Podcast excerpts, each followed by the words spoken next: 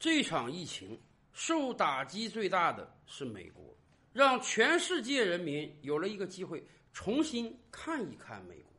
曾几何时，美利坚合众国是全世界人民的灯塔，美国的经济最强。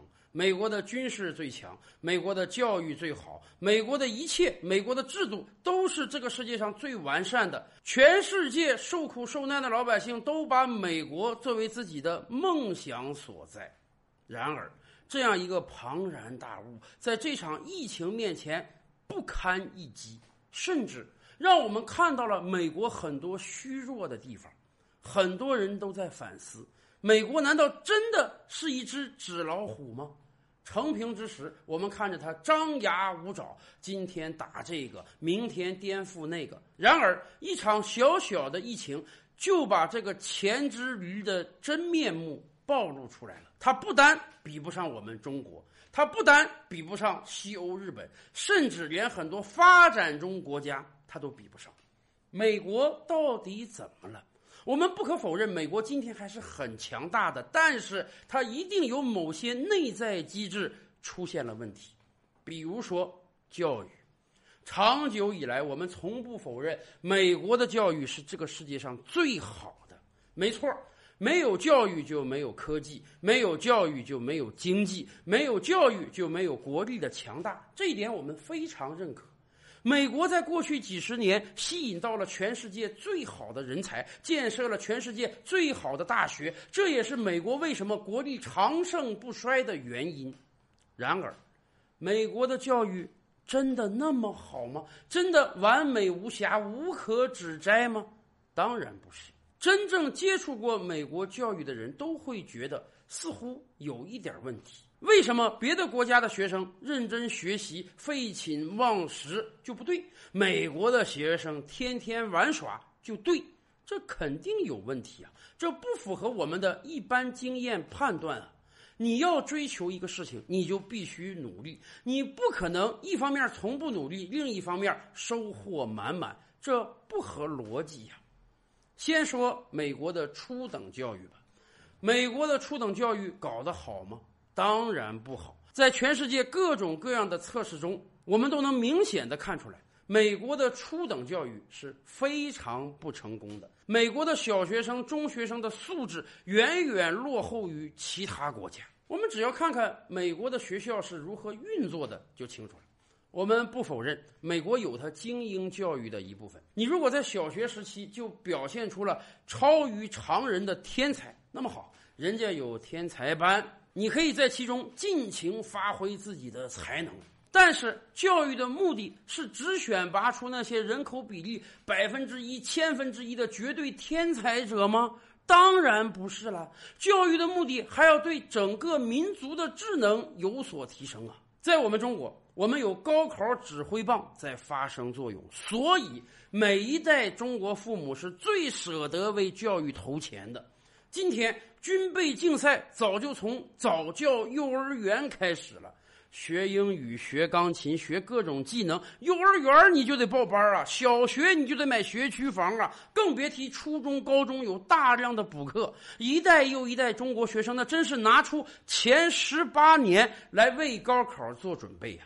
而美国，美国的高考在某种意义上讲是个笑话，中国靠的是考试。美国用的是中国几十年前那种工农兵推荐上大学制，很多大学是不看成绩，或者说不只看成绩的。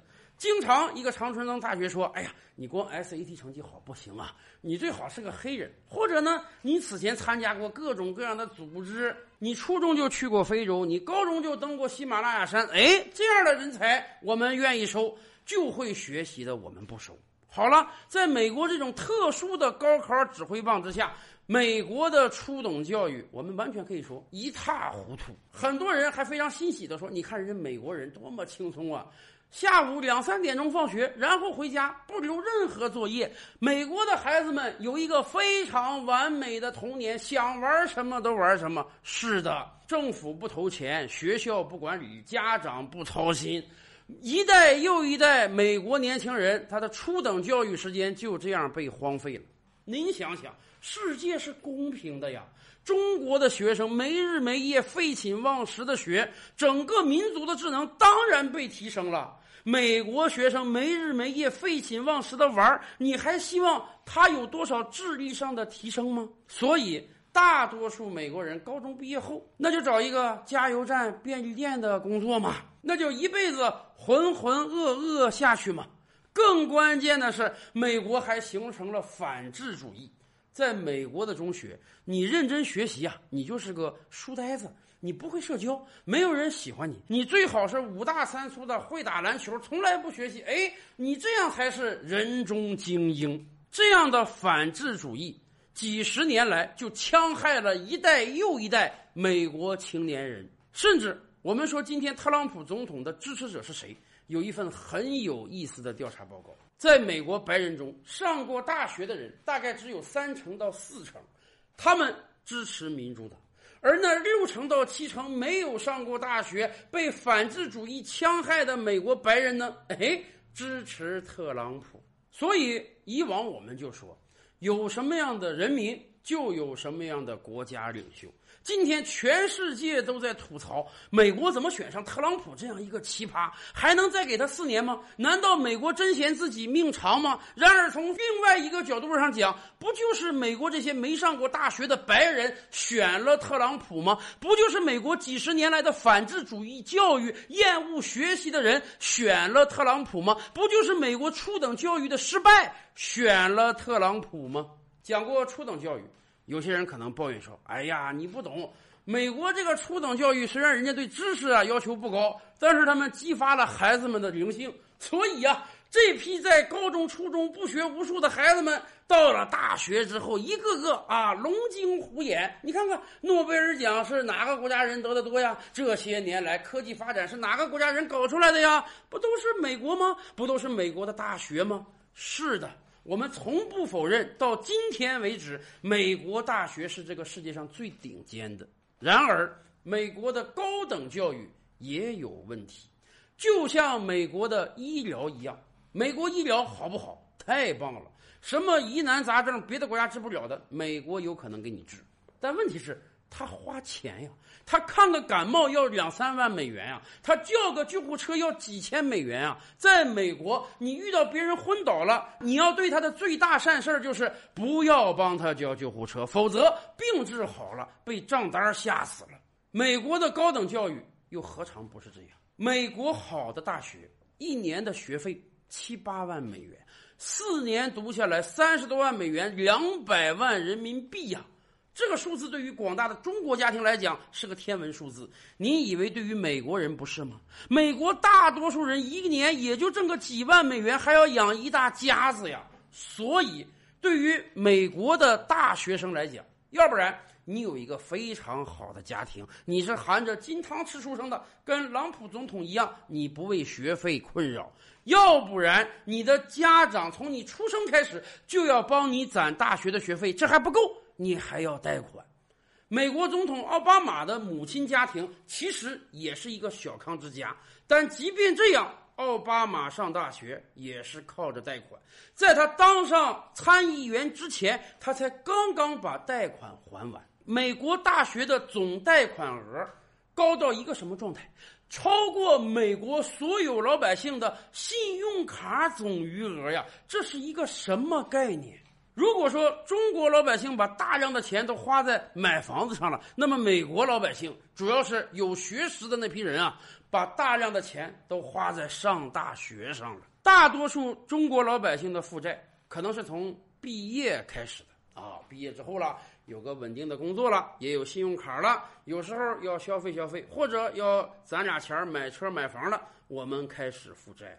而对于美国学生来讲，负债是从进入到大学之门开始的，而且这样的一种负债，不是说你大学毕业之后就还得起的。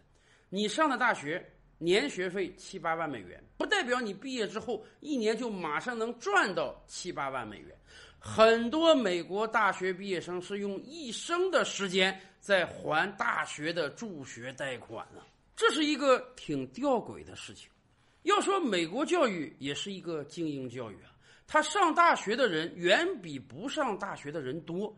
可是你千辛万苦的选出这些精英来啊，对于这个世界上大多数其他国家，他们秉持的是一种对高等教育的投入。比如说，欧洲的很多大学本身就是免费的，我国大学虽然收费，清华北大一年的学费才五千块，比很多城市幼儿园一个月的学费还要便宜，这简直就是无偿投入一样。而只有美国把高等教育也做成市场化了。初等教育国家不投入，高等教育国家也不投入。哎，您别说，也不算不投入。大家知道是谁把钱借给了美国的大学生吗？是美国的联邦政府。他们在借钱的同时，还要狠狠的收一笔利息。美国这个国家真是把市场化玩到天了，在教育上也不愿意多投钱，也可能。人家家底儿比较厚，过去几十年不论怎样折腾也折腾不完。然而，隐忧总是在的，千里之堤溃于蚁穴呀！又何况来了一个砸墙的特朗普呢？更多大千世界，更多古今完人，点击赵吕拍案的头像进来看看哦。赵吕拍案，本回书着落在此。欲知大千世界尚有何等惊奇，自然是且听下回分解。